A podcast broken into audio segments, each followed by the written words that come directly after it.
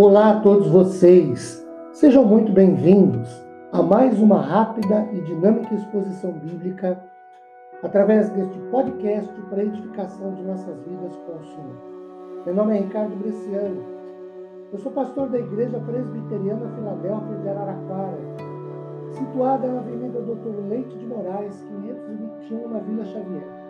É uma grata realização compartilhar com vocês mais uma citação bíblica. Hoje, tendo por base o livro de Jeremias, o capítulo de número 6, o versículo de número 16, que nos diz o seguinte: Assim diz o Senhor: Ponda-vos à margem, no caminho e vede. Perguntai pelas veredas antigas qual é o bom caminho. Andai por ele e achareis descanso para a vossa alma. Mas eles dizem: Não andaremos. Queridos, nós temos no início do versículo um desafio que é o de pormos-nos à margem ou ao lado do caminho.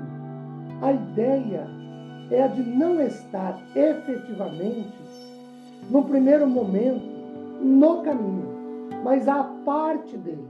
E aí, à margem, perguntar ou pesquisar, indagar sobre o bom caminho. Tomando João capítulo 14, versículo 6, em que Jesus afirma ser ele o caminho, e a declaração de Pedro em João capítulo 6, versículo 8, de que se ele deixasse ao Senhor Jesus, não teria para onde ir e nem para quem ir, porque só Jesus tem palavras de vida eterna, e aí, permitam-me aqui, nós temos outras autoridades, outros religiosos que podem ter palavras de motivação, palavras bonitinhas, palavras de inspiração, mas palavra de vida eterna só Jesus Cristo possui.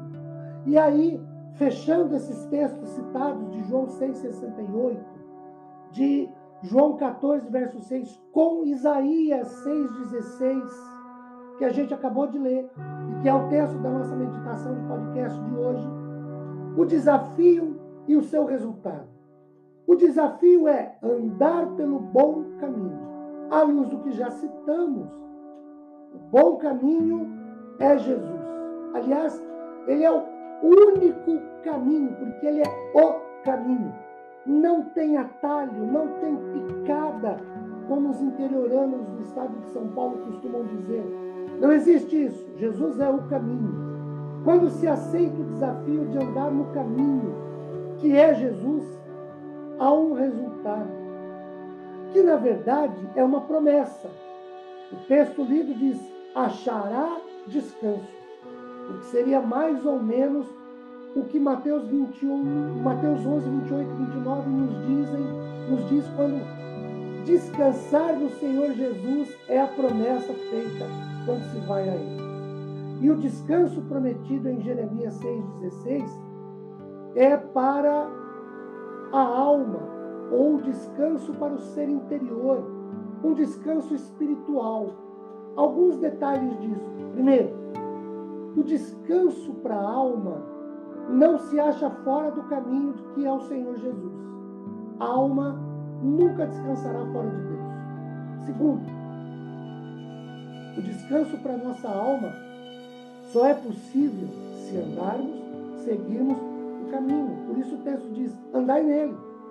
O Salmo 23 fala em descanso quando se segue o pastor.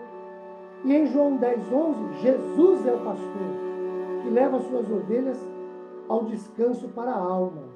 Terceiro, o descanso é espiritual, não é físico, não é fruto de um sono, de um repouso, mas é um descanso para a alma, paz, sossego sim para a alma.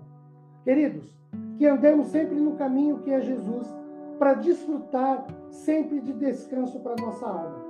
Que Ele nos abençoe com paz, consolo e conforto, renove nossa vida e nos dê ricas e copiosas conquistas. Amém.